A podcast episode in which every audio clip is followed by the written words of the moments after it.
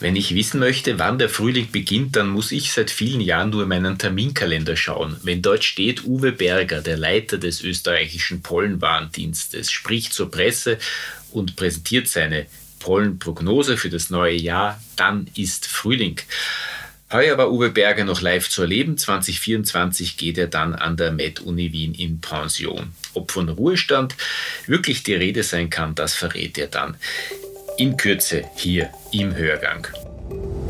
Hörgang mit Uni Wien, der Podcast von Springer Medizin gemeinsam mit der Med Uni Wien. Die beliebte Frage des Redakteurs an den Experten lautet, wie war's und wie wird's? Doch lässt sich eine Pollenprognose für ein ganzes Land überhaupt abgeben, Herr Berger? Nein, eine Pollenprognose für das Jahr für ganz Österreich ist fahrlässig. Äh, sollte man auch nicht tun und entspricht nicht unseren wissenschaftlichen Standards. Man kann eine Pollenprognose eigentlich nur immer für die Region machen. Wir haben Österreich äh, je nach, je nach Sichtweise in sechs bis neun Regionen geteilt und dafür kann man dann sehr wohl eine Prognose machen, zumindest eine Überblicksprognose. So wie ich jetzt zum Beispiel vorher erwähnt habe, im Osten von Österreich war die Saison um Wochen zu früh äh, mit enormen Belastungen Belastungen von der Symptomlast her. Im Westen von Österreich war die Saison später dran als üblicherweise mit geringeren Belastungen und auch kein Feedback von den Patienten, dass es jetzt besonders stark oder irgendwas in die Richtung wäre.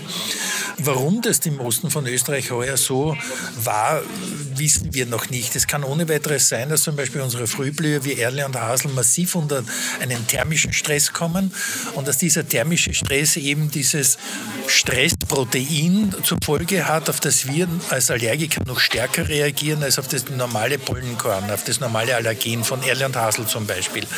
Und das zieht sich jetzt über die letzten Jahre immer mehr, ist immer mehr zu sehen, dass eben so außergewöhnliche Wetterphänomene häufiger werden und damit aber auch die Natur leidet und der Patient darunter leidet. Und das ist dieses One Health, dieser One Health Begriff. Äh, geht es unserem Planeten nicht gut, dann geht es unseren Pflanzen nicht gut, dann geht es uns nicht gut als Bevölkerung der Erde nicht gut. Und das alles ist halt ein Kreislauf, der leider sich momentan gegen uns wendet. Thermischer Stress ist wissenschaftsdeutsch und bedeutet im Grunde nichts anderes, als dass der Winter zu trocken war und das setzt dann die Pflanze unter Stress. Richtig, unsere, unsere Frühblüher brauchen im Winter auch bestimmte Minustemperaturen, eine äh, bestimmte Chillzeiten, wo es ihm einfach kalt ist.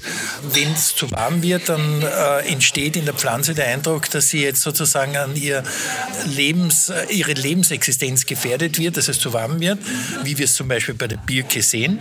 Und das würde für die Pflanze in weiterer Folge bedeuten, dass sie in dieser Region, weil zu warm, ausstirbt. Und damit wird mehr Allergen, normalerweise mehr mehr Allergen produziert, um eben den Fortbestand zu sichern. Und das ist direkte Folge der Klimaerwärmung oder des thermischen Stresses. Man kommt ja immer mehr drauf, dass Klimakrise und die Zunahme der Pollenallergien zusammenhängen. Könnten Sie das an einem Beispiel verdeutlichen? Äh, nehmen wir Regwit als, als, Beispiel. Ähm, wie ich in diesem Geschäft angefangen habe, also vor, vor 25 Jahren, wurde mir beigebracht, äh, Regwit ist bis zu einer Seehöhe von 500 Metern zu finden und über 500 Meter findet man kein Regwit mehr. Wir finden mittlerweile Regwit in Seehöhen von 1400, 1500 Metern. Das heißt, die Temperatur, die Erwärmung ermöglicht es der Pflanze in höhere Regionen vorzudringen. Das bedeutet, mehr Patienten haben Kontakt mit dem Allergen, bedeutet mehr Patienten entwickeln eine Requitpollenallergie oder Ambrosiallergie. Das heißt, mehr Patienten haben dann in weiterer Folge Beschwerden. Dasselbe könnte man jetzt zum Beispiel mit, dem, mit der Olive sehen. Je mehr Olive bei uns angebaut wird, je wärmer das es wird, desto mehr werden Eschenpollenallergiker auch reagieren auf die Olive. Andererseits wieder, je wärmer unsere Sommer im Osten von Österreich werden, desto trockener werden die Sommer, desto geringer wird die Gräserblüte oder der Gräserbestand, desto weniger Gräserpollen ist in, der Luft. Ähm, also es hat sowohl positive als auch negative Effekte und man muss halt, so wie bei der Pollenprognose, immer exakt auf den Ort schauen, den man, den man im, im Visier hat, um eben eine ordentliche Prognose abgeben zu können. Wie wird es weitergehen? im Burgenland zum Beispiel. Ja, Burgenland wird trockener und trockener, das heißt, die Gräserblüte wird im Burgenland über kurz oder lang keine große Rolle mehr spielen, bis auf die Schilfblüte. Das heißt, Gräser, Belastungen werden sich in den September verlagern, massive Belastungen werden sich in den September verlagern in den nächsten 50, 100 Jahren.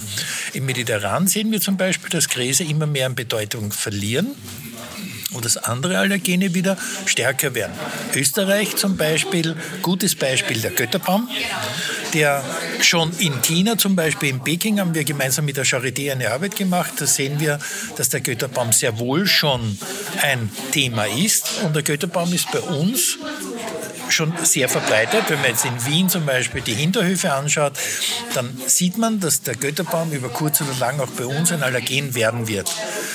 Und dafür äh, ist immer der, der, der Ansatz, wie gehen wir mit den Neophyten um? Was ist unser Ansatz, damit umzugehen? Ich versuche ich versuch seit, seit Jahren die, zumindest die Idee zu steuern, dass es eine, eine zentrale Neophytenstelle geben sollte. Es sollte nicht Landesaufgabe sein, natürlich Landesaufgabe mit den Neophyten umzugehen, aber es sollte eine zentrale Bundeskoordinationsstelle geben. Äh,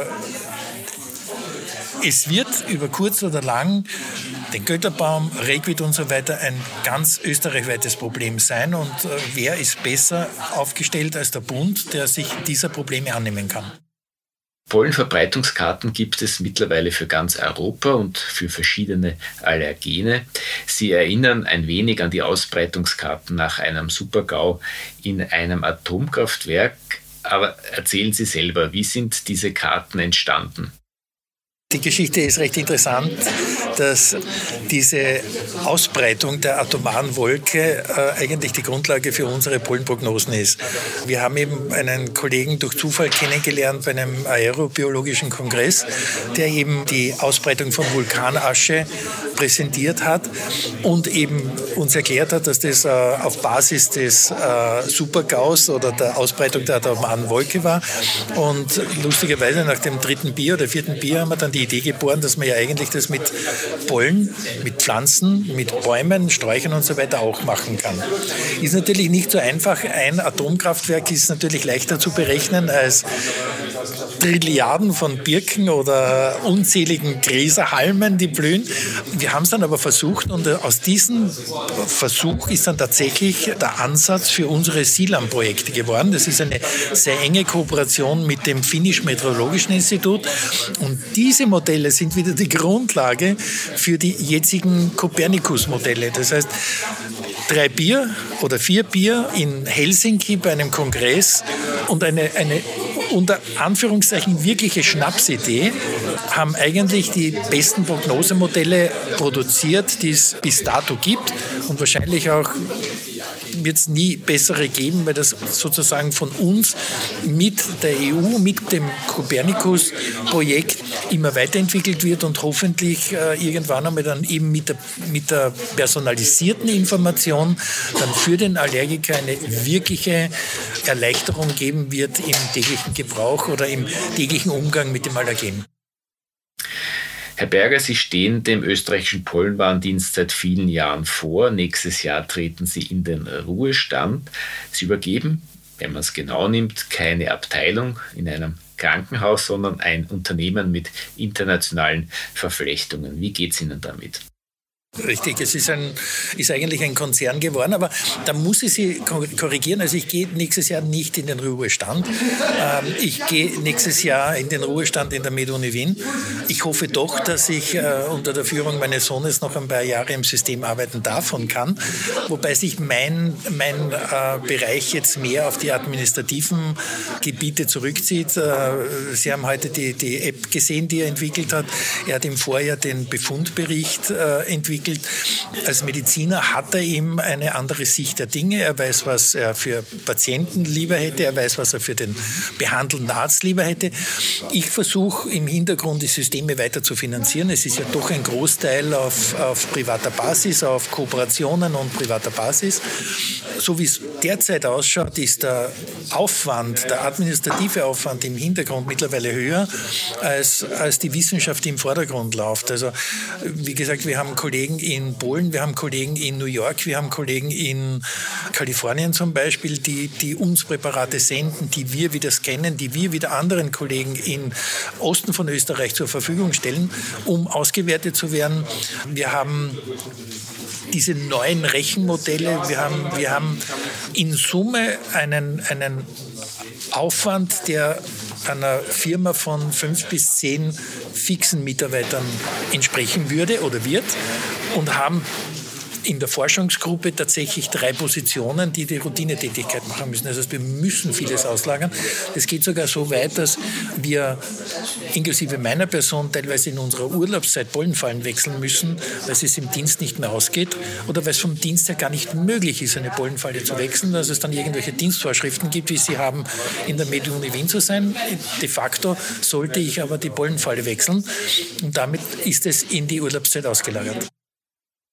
Ein Hinweis noch, der heimische Pollenwarndienst betreibt seit 2013 die Pollen-App. Die wurde nun komplett überarbeitet und zwar von Dr. Markus Berger, ärztlicher Mitarbeiter des Pollenwarndienstes und Sohn von Uwe Berger. Heuer haben wir die neue App Pollen Plus auf den, äh, in die App Stores gebracht, äh, von mir zusammen mit Screencode entwickelt. Wichtig ist mal eine neue Architektur des Programms selber. Bedeutet, die alte App war schon langsam zu alt für die neuen Geräte, musste general überholt werden. Daher haben wir jetzt einfach eine neue programmiert auf moderner Basis, dass sie jetzt auch für die Zukunft gewappnet ist. Neues Design, vereinfachtes Design, dass die Nutzer sie besser, sich besser zurechtfinden, alles schneller finden und schlussendlich haben wir auch zwei neue Services. Einerseits das Asthma-Wetter in Zusammenarbeit mit Menschenswetter.at und Professor Bergmann von der Charité Berlin ist eine einfach erkennbare Skala für Asthmatiker, die einem sagt, ob das derzeitige Wetter im Umkreis des Benutzers positive, einen positiven oder einen negativen Einfluss auf die Asthmasymptome hat. Und das andere wichtige neue Feature ist die Gewitterwarnung in Zusammenarbeit mit der Geosphere, ehemals ZAMK, ist eine Warnung vor eintretenden Gewittern in der Umgebung, um eben diesem Thunderstorm-Asthma die, die verstärkten Symptome durch erhöhte Allergenkonzentration und Ozonkonzentration ein bisschen vorzubeugen, dass die Leute in die eigenen vier Wände finden können und schon mal eine Notfallmedikation vorbereiten können. Die App wird mit Hilfe von Sponsoren finanziert, das bleibt gleich und damit bleibt auch gleich, dass sie weiterhin kostenlos zur Verfügung steht. Ich darf mich für diese Woche verabschieden. Martin Burger sagt Servus. Das war der Hörgang mit Uni Wien, der Podcast von Springer Medizin gemeinsam mit der Med Uni Wien.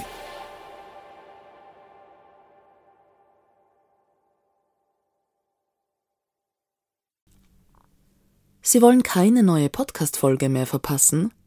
Dann abonnieren Sie am besten gleich unseren Newsletter. Den Link zur Anmeldung finden Sie in der Folgenbeschreibung.